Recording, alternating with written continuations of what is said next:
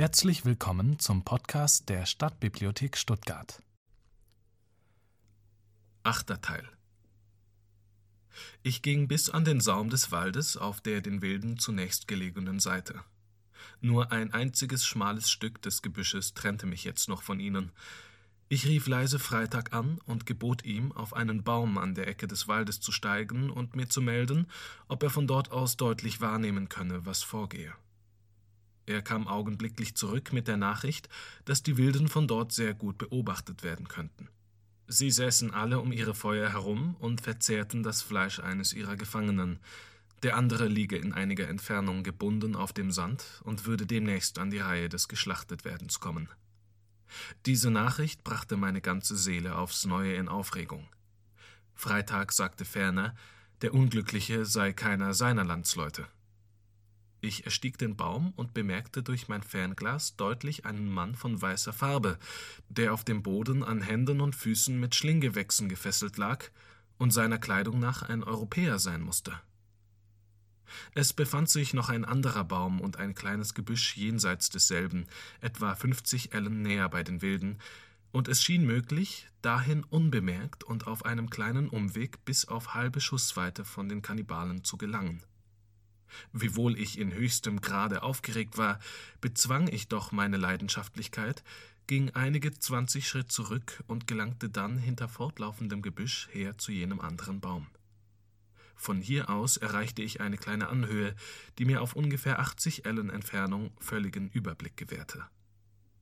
Ich hatte jetzt keinen Augenblick mehr zu verlieren. Neunzehn von den furchtbaren Unmenschen saßen dicht gedrängt nebeneinander und hatten eben zwei andere abgeschickt, um den armen Christen zu schlachten und wahrscheinlich seinen Leib Stück für Stück an das Feuer zu bringen. Sie beugten sich just nieder, um ihm die Fesseln an den Füßen zu lösen. In diesem Augenblick wandte ich mich zu Freitag.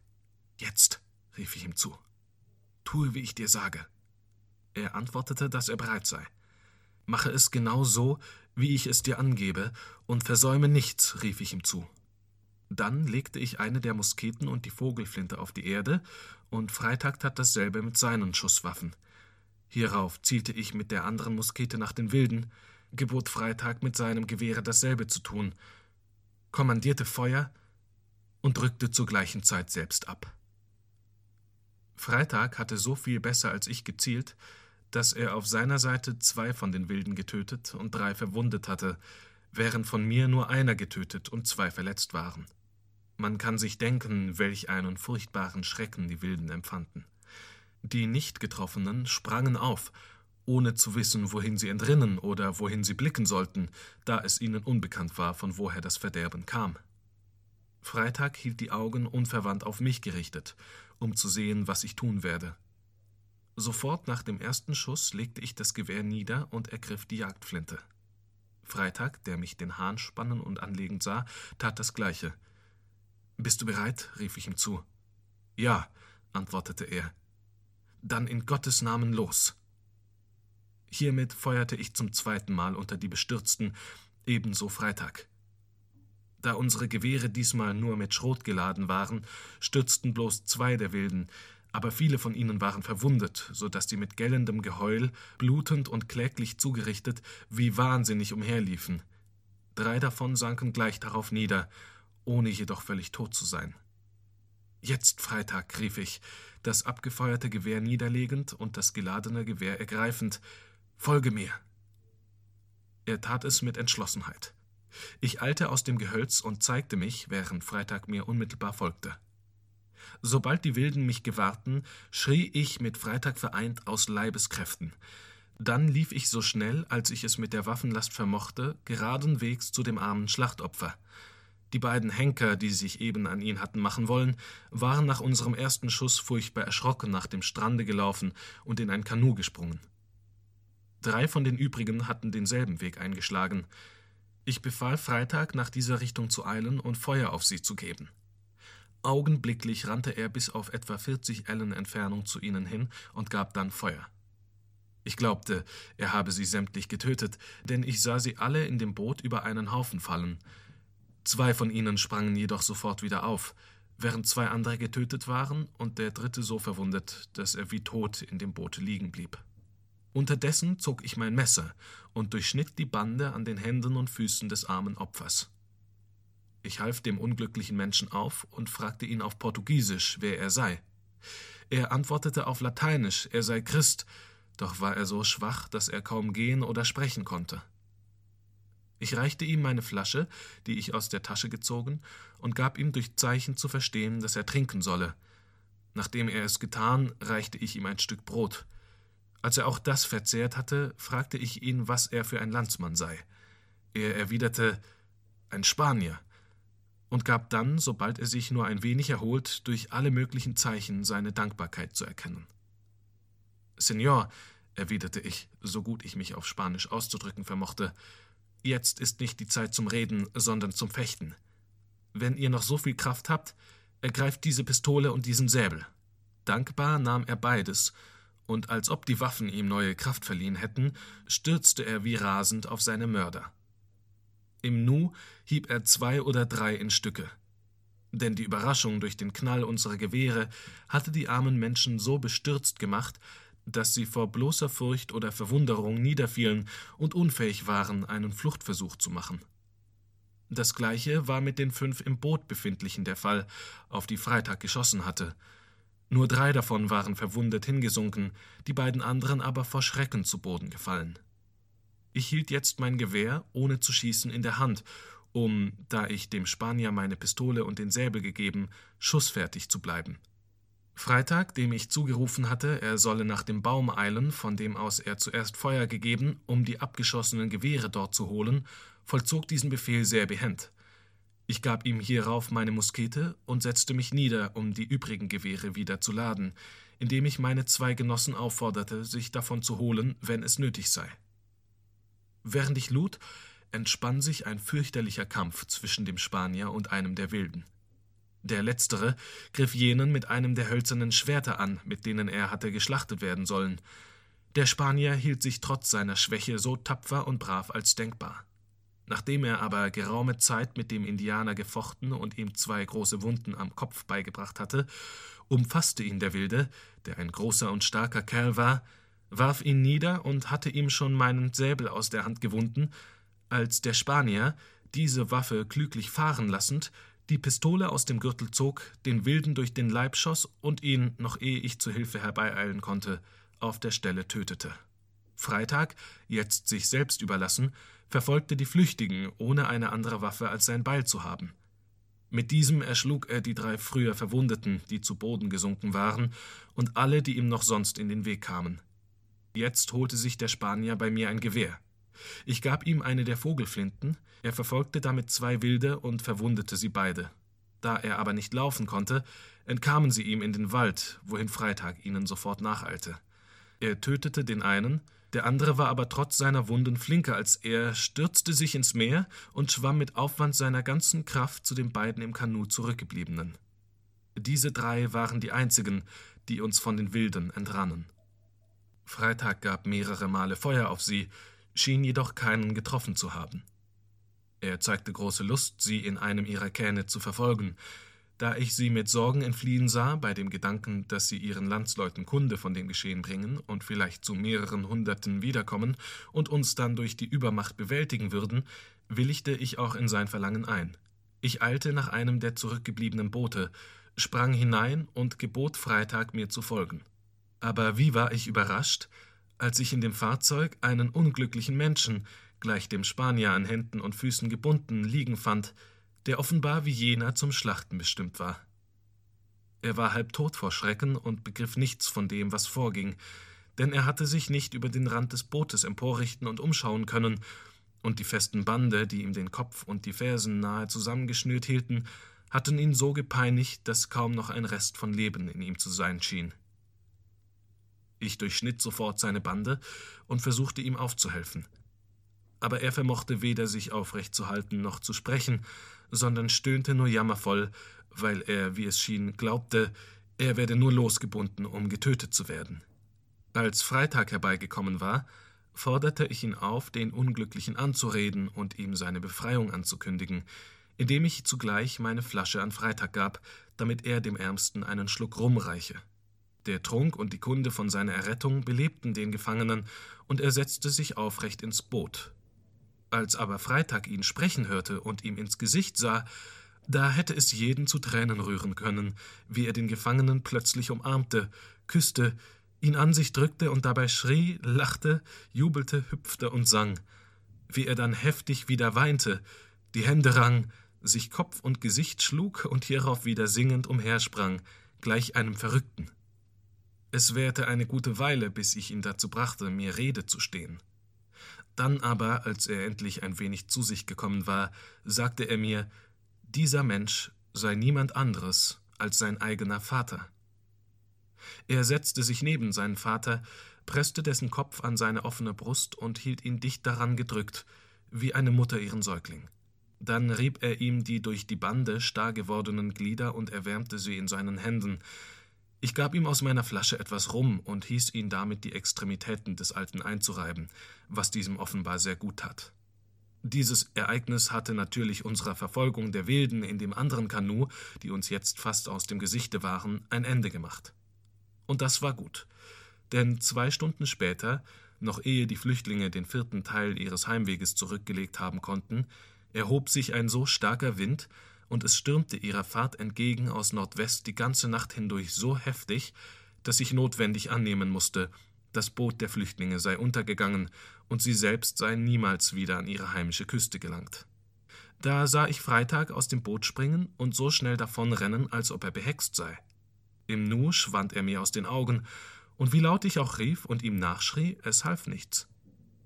Nach einer Viertelstunde erst kehrte er langsam zurück, denn sein Lauf war gehemmt durch etwas, was er in den Händen trug. Er war nämlich in unserer Behausung gewesen, um in einem Kruge für seinen Vater frisches Wasser zu holen.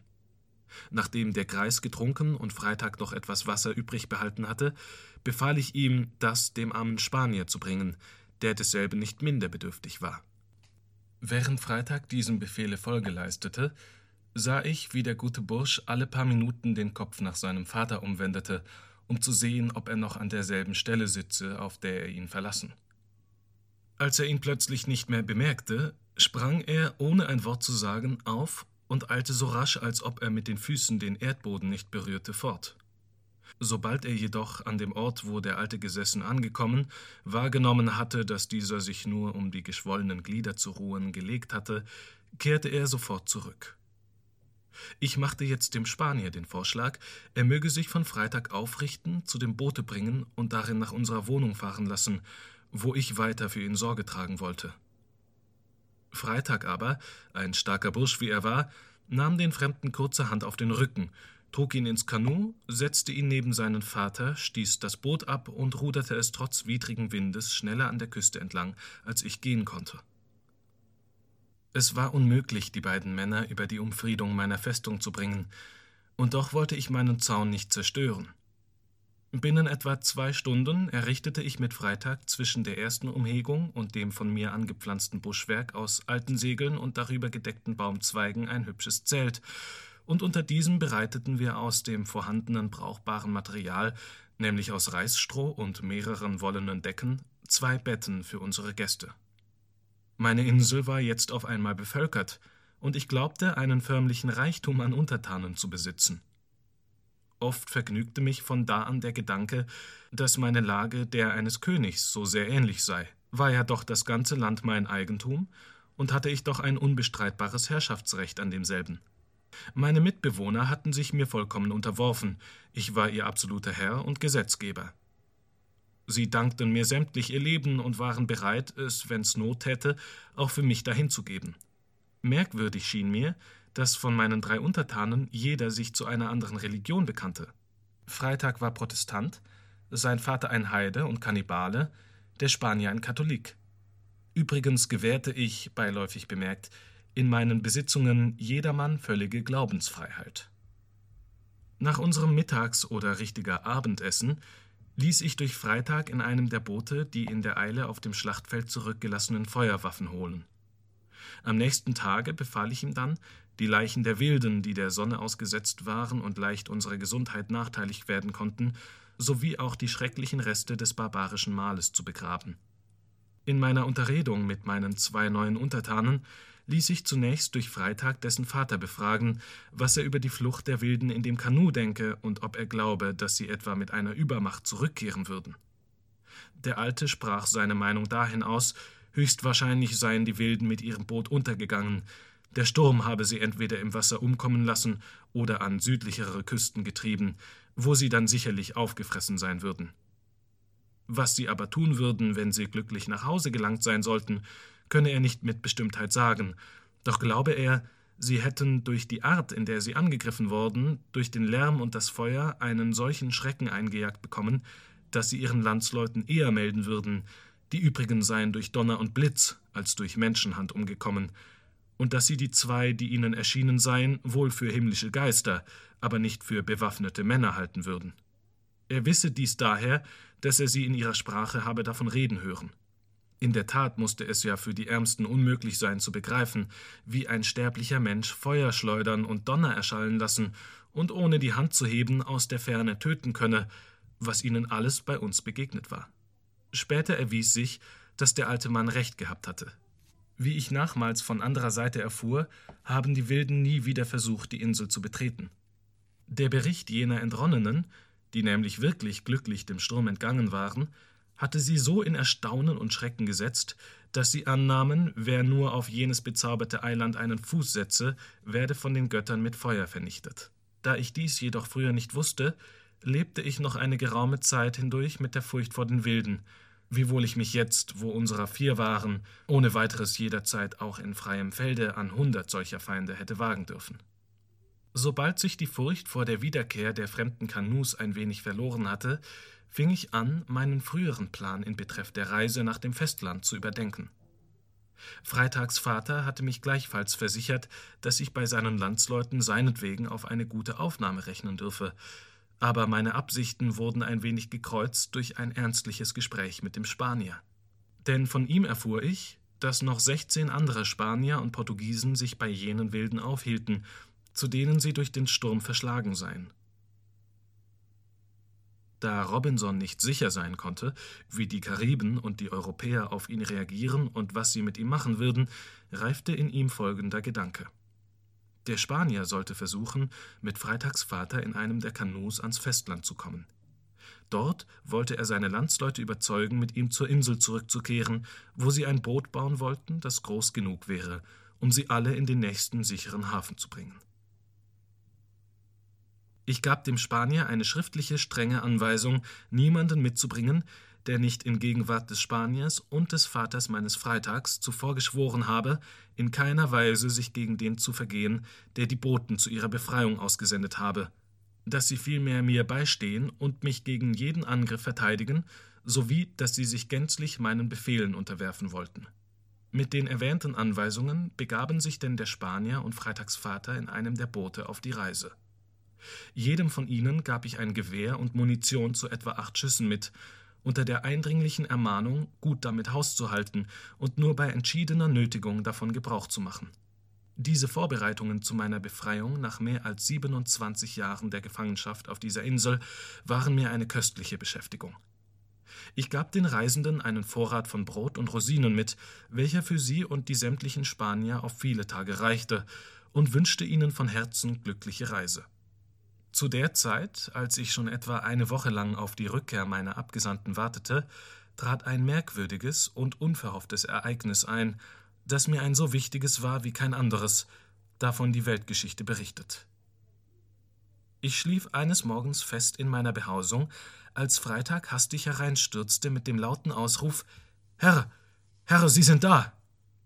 Sofort sprang ich auf und eilte, sobald ich angekleidet war, unbekümmert darum, ob ich mich einer Gefahr aussetzte, durch mein jetzt ziemlich dicht gewordenes Gehölz.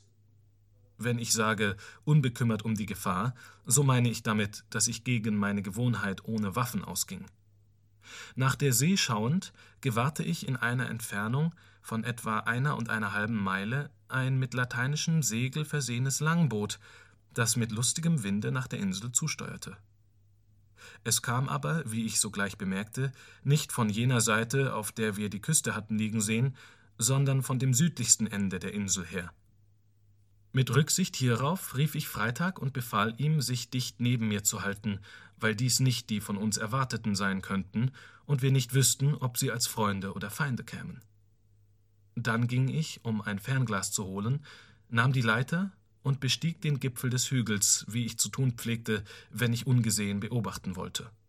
Kaum hatte ich den Hügel betreten, als ich deutlich ein Schiff, etwa zwei Meilen gegen Südost von mir, aber nur anderthalb Meilen von unserer Küste entfernt, vor Anker liegen sah. Ich erkannte das Fahrzeug deutlich als ein englisches, und auch das Langboot schien ein solches zu sein. Mein Seelenzustand war unbeschreiblich. Wie unaussprechlich ich mich auch darüber freute, ein Schiff zu sehen, das vermutlich mit Landsleuten von mir, also mit Freunden bemannt war, so überkamen mich doch, ich weiß nicht was für Bedenken, die mir geboten, auf der Hut zu sein. Ich fragte mich zunächst, was wohl ein englisches Schiff in dieser Gegend, durch welche kein Weg hin oder zurück von einem englischen Handelsplatz führte, zu suchen haben könnte. Stürme, die es hätten verschlagen haben können, hatten in jüngster Zeit nicht stattgefunden. Deshalb nahm ich an, dass die Mannschaft, wenn sie wirklich aus Engländern bestände, schwerlich Gutes im Schilde führe. Und, sagte ich mir, es ist jedenfalls besser für dich, zu bleiben, wo du bist, als in die Hände von Dieben und Mördern zu fallen. Ich befand mich noch nicht lange auf meinem Posten, als ich das Boot nach meiner Küste steuern sah, wie wenn es dort einen bequemen Landungsplatz suche. Da es aber nicht nahe genug herankam, gewahrte die Mannschaft nicht die früher von mir mit meinen Flößen benutzte Bucht, steuerte vielmehr nach einer bei, die etwa eine halbe Meile von mir entfernt war. Das aber gereichte entschieden zu meinem Glück, denn in jenem Falle würden die Fremden sozusagen dicht vor meiner Tür gelandet sein, meine Festung bald erstürmt und mich vielleicht aller meiner Habe beraubt haben. Sobald sie gelandet, bestätigte sich meine Vermutung, dass sie Engländer seien. Von den elf Leuten, die ich erkannte, waren drei unbewaffnet und, wie es schien, gefesselt.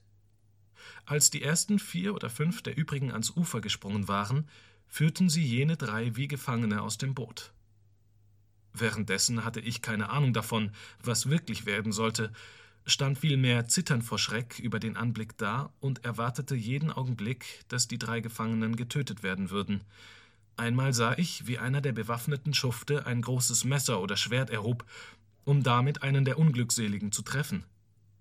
Jeden Augenblick meinte ich diesen unter dem Hiebe fallen zu sehen, und das Blut starrte mir dabei in den Adern.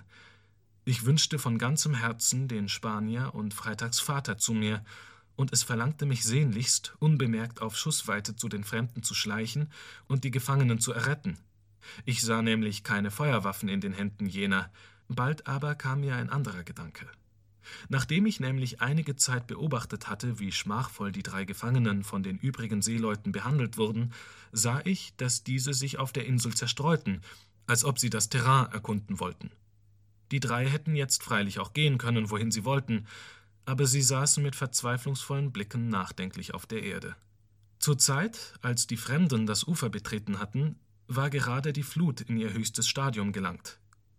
Während sie aber mit den Gefangenen unterhandelt und dann sich zerstreut hatten, um die Gegend zu untersuchen, war die Flutzeit verstrichen und ihr Boot lag nun gänzlich auf dem Trockenen. Zwei in diesem zurückgebliebenen Männer hatten, wie ich später erfuhr, zu viel Brandwein getrunken und waren eingeschlafen. Einer davon wachte zuerst auf, und da er das Boot auf dem Sand sitzen sah, rief er die Umherstreifenden zu Hilfe. Diese kamen auch sofort herbei, vermochten aber trotz aller Anstrengungen das Fahrzeug, da es zu schwer war und da das Ufer an jener Stelle aus feinem, tiefem, fast schlammartigem Sande bestand, nicht wieder flott zu machen. Als echte Seemänner, welche Menschenklasse vielleicht unter allen die sorgloseste ist, gaben sie ihre Bemühungen alsbald auf und trieben sich aufs Neue auf dem Lande umher. Einen von ihnen hörte ich seinen Kameraden in englischer Sprache zurufen Lass sein, Jack, die Flut wird's schon wieder flott machen. Diese Äußerung klärte mich über den wichtigen Punkt völlig auf, mit was für Landsleuten wir es zu tun hatten. Inzwischen hielt ich mich fortwährend wohl verborgen und wagte mich aus meiner Festung nicht weiter heraus als auf den Gipfel meines Hügels. Denn ich wusste, dass vor mindestens zehn Stunden das Boot nicht wieder flott gemacht werden konnte. Bis dahin aber musste es schon völlig dunkel sein, und ich konnte dann gefahrloser die Bewegungen der Fremden beobachten und ihre etwaigen Unterredungen behorchen. Obwohl ich anfangs entschlossen war, vor Einbruch der Nacht nichts zu unternehmen, änderte ich doch bald meinen Plan. Gegen zwei Uhr nämlich, als die Hitze den höchsten Grad erreicht hatte, bemerkte ich, dass die Seeleute sämtlich einzeln in den Wald gegangen waren, wahrscheinlich um dort einen Mittagsschlaf zu halten. Die drei unglücklichen Gefangenen aber, zu sorgenvoll, um den Schlummer finden zu können, saßen im Schatten eines großen Baumes etwa eine Viertelmeile von mir entfernt. Dort vermochten sie, wie ich glaubte, von keinem der übrigen gesehen zu werden, und daraufhin beschloss ich, mich ihnen zu zeigen und sie über ihr Schicksal zu befragen. Sofort machte ich mich auf den Weg. Ich sah schrecklich aus in meinem Rock von Ziegenfell und mit der früher beschriebenen Mütze auf dem Kopfe, den bloßen Säbel an der Seite, zwei Pistolen im Gürtel und eine Flinte über jeder Schulter. Freitag folgte eine Strecke hinter mir, gleichfalls fürchterlich anzuschauen, wenn auch nicht ganz so ungeheuerlich wie ich. Ich näherte mich den Fremden, soweit es ging, ohne bemerkt zu werden, und rief dann, ehe mich einer erblickt hatte, in spanischer Sprache ihnen laut zu. Wer seid ihr, Leute? Sie stutzten bei dem Laut, aber in weit größere Verwirrung gerieten sie noch, als sie mich in meinem sonderbaren Aufzug erblickten. Sie antworteten nicht und wollten eben sich auf die Flucht begeben, als ich ihnen auf Englisch zurief Gentlemen, fürchtet euch nicht vor mir, vielleicht ist euch ein Freund näher, als ihr es gehofft habt. Dann muss er geradenwegs vom Himmel geschickt sein, sagte traurig einer der Gefangenen zu mir, denn in unserer Lage ist Menschenhilfe ein Ding der Unmöglichkeit. Alle und jede Hilfe kommt vom Himmel her, entgegnete ich. Aber wollt ihr nicht einem euch Unbekannten den Weg zeigen, wie euch aus der großen Not, in der ihr euch zu befinden scheint, zu helfen steht? Ich sah euch hier landen, und als ihr, wie es schien, die rohen Menschen um Gnade batet, bemerkte ich, dass einer derselben sein Schwert zog, euch zu töten. Unser Schicksal zu erzählen, Herr, erwiderte er, würde jetzt zu viel Zeit in Anspruch nehmen, während unsere Mörder so nahe sind. Kurz herausgesagt, Herr, ich war Kapitän jenes Schiffes, und meine Mannschaft hat gegen mich eine Meuterei unternommen. Nur mit Mühe ist sie davon abgebracht worden, mich zu ermorden, und endlich haben sie mich nebst diesen beiden Männern, von denen der eine mein Steuermann, der andere einer meiner Schiffspassagiere war, an diesem öden Eiland ausgesetzt. Wir glaubten, hier sterben zu müssen, da wir den Ort für unbewohnt hielten, und auch jetzt wissen wir nicht, wie wir Errettung finden sollen. Wo sind eure Feinde, diese Bestien, hingekommen? fragte ich. Dort liegen sie, Herr, erwiderte er, indem er auf ein Baumdickicht zeigte. Mein Herz zittert vor Furcht, dass sie uns gesehen und euch sprechen gehört haben. Wenn das der Fall ist, werden sie uns sicherlich alle ermorden. Haben Sie Feuerwaffen? fragte ich. Er antwortete, sie hätten nur zwei Flinten bei sich, eine dritte sei im Boote zurückgeblieben. Nun gut, erwiderte ich, dann überlasst mir das Übrige. Ich sehe, sie liegen alle im Schlaf, und es ist mir eine Leichtigkeit, sie zu töten. Oder sollen wir sie lieber zu Gefangenen machen? Er entgegnete, es seien zwei verzweifelte Schurken unter ihnen, denen Gnade widerfahren zu lassen eine bedenkliche Sache sei. Wenn man jedoch erst diese in der Gewalt habe, so würden die anderen, wie er glaube, freiwillig zu ihrer Pflicht zurückkehren. Auf meine Aufforderung, jene beiden näher zu bezeichnen, bemerkte der Fremde, dass er dies aus der Entfernung nicht wohl vermöge, übrigens werde er sich meinen Anordnungen in jeder Weise unterwerfen. Nun denn, erwiderte ich, so wollen wir uns aus dem Bereiche ihrer Augen und Ohren zurückziehen, damit sie nicht erwachen, und dann können wir das weitere beschließen. Hierauf folgten mir die Fremden willig, bis der Wald uns verbarg. Hört mich an, Herr, sagte ich, als wir im Dickicht angekommen waren. Wenn ich mich um eure Befreiung in Gefahr begebe, seid ihr dann auch bereit, euch zwei Bedingungen gänzlich zu unterwerfen? Er kam meinen Vorschlägen zuvor durch die Erwiderung, dass sowohl er wie sein Schiff, wenn er es wieder in seine Gewalt bekommen sollte, ganz und gar meinen Befehlen untergeben sein solle. Und wenn er auch sein Schiff nicht wiedergewinnen sollte, werde er doch für mich leben und sterben, in welchen Teil der Welt ich ihn auch schicken möchte. Die beiden anderen sprachen sich in gleicher Weise aus. Nun denn, erwiderte ich, hier sind drei Musketen mit Pulver und Blei für euch. Sagt mir jetzt, was für ein Verfahren ihr für das zweckmäßigste erachtet. Er bezeigte aufs neue seine Erkenntlichkeit, entgegnete aber, dass er sich ganz meinen Anordnungen unterwerfen wolle. Ich bemerkte ihm hierauf, dass ich zwar jeden Angriff für eine gewagte Sache hielte, dennoch aber als das unserer Situation angemessenste ansähe, dass wir mit einem Male Feuer auf die ganze Bande gäben, während diese im Schlafe liege. Wenn dann, setzte ich hinzu, einige bei dieser ersten Salve nicht tot bleiben und sich ergeben wollen, so können wir ihnen das Leben schenken und so die Wirkung unserer Schüsse ganz in die Hände der Vorsehung geben. Der Kapitän entgegnete mit großer Ruhe, wenn er es vermeiden könne, so würde er gern unterlassen, sie zu töten, aber jene beiden unverbesserlichen Schufte, welche auch allein die Meuterei in seinem Schiffe angestiftet hätten, könnten uns, wenn sie entrinnen sollten, ins Verderben stürzen. Sie würden nämlich dann an Bord gehen, die ganze Schiffsmannschaft herbeiholen und uns vernichten. Mitten in diesem Gespräch waren einige von den Schiffsleuten erwacht, und wir sahen, dass zwei von ihnen augenblicklich auf den Füßen standen. Der Kapitän verneinte meine Frage, ob einer von ihnen zu den Rädelsführern der Empörten gehöre. Gut, sagte ich, so mögen Sie entfliehen. Die Vorsehung scheint Sie aufgeweckt zu haben, um Sie zu retten. Jetzt, fuhr ich fort, ist es eure Schuld, wenn die übrigen uns entrinnen. Hierdurch ermutigt, nahm er die von mir ihm eingehändigte Muskete zur Hand und eine Pistole in den Gürtel und ging mit seinen beiden Kameraden, von denen jeder gleichfalls von mir mit einer Flinte bewaffnet war, ab.